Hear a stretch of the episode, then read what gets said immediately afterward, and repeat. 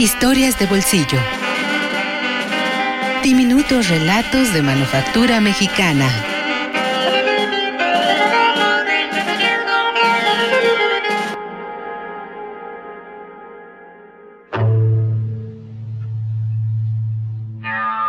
La mujer que no, de Jorge Ibargüengoitia. Fragmento.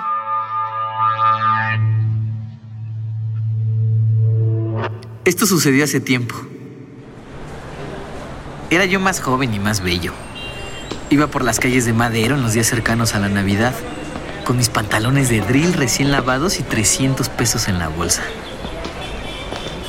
Era un mediodía brillante y esplendoroso.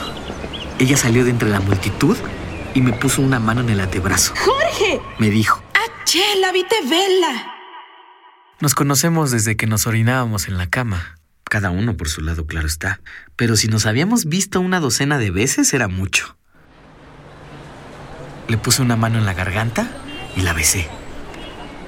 Entonces descubrí que a tres metros de distancia su mamá nos observaba. Me dirigí hacia la mamá, le puse una mano en la garganta y la besé también. Después de eso nos fuimos los tres muy contentos a tomar café en Sanborns. En la mesa puse mi mano sobre la suya y la apreté hasta que noté que se le torcían las piernas. Su mamá me recordó que su hija hija era decente, casada y con es casada y hijos, con hijos. que yo había tenido mi oportunidad oportunidad 13 años antes y y que no la había aprovechado. No la aprovechó. Esta aclaración moderó mis impulsos primarios y no intenté nada más por el momento. Salimos de Sanborns y fuimos caminando por la Alameda, entre las estatuas pornográficas hasta su coche, que estaba estacionado muy lejos. Fue ella, entonces, quien me tomó de la mano y con el dedo de en medio me rascó la palma, hasta que tuve que meter mi otra mano en la bolsa en un intento desesperado de aplacar mis pasiones. Por fin llegamos al coche.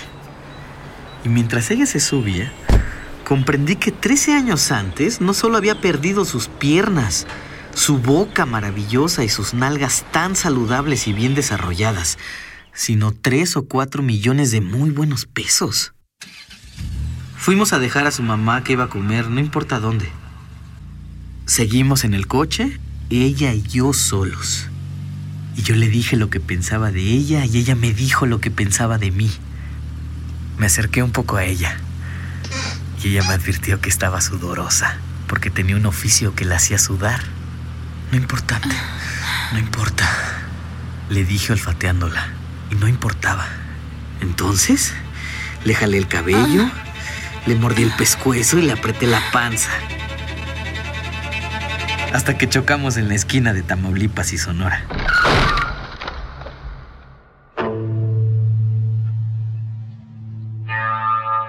La mujer que no, de Jorge Ibargüengoitia. Fragmento.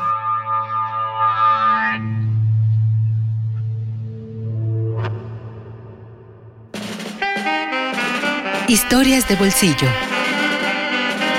Diminutos relatos de manufactura mexicana.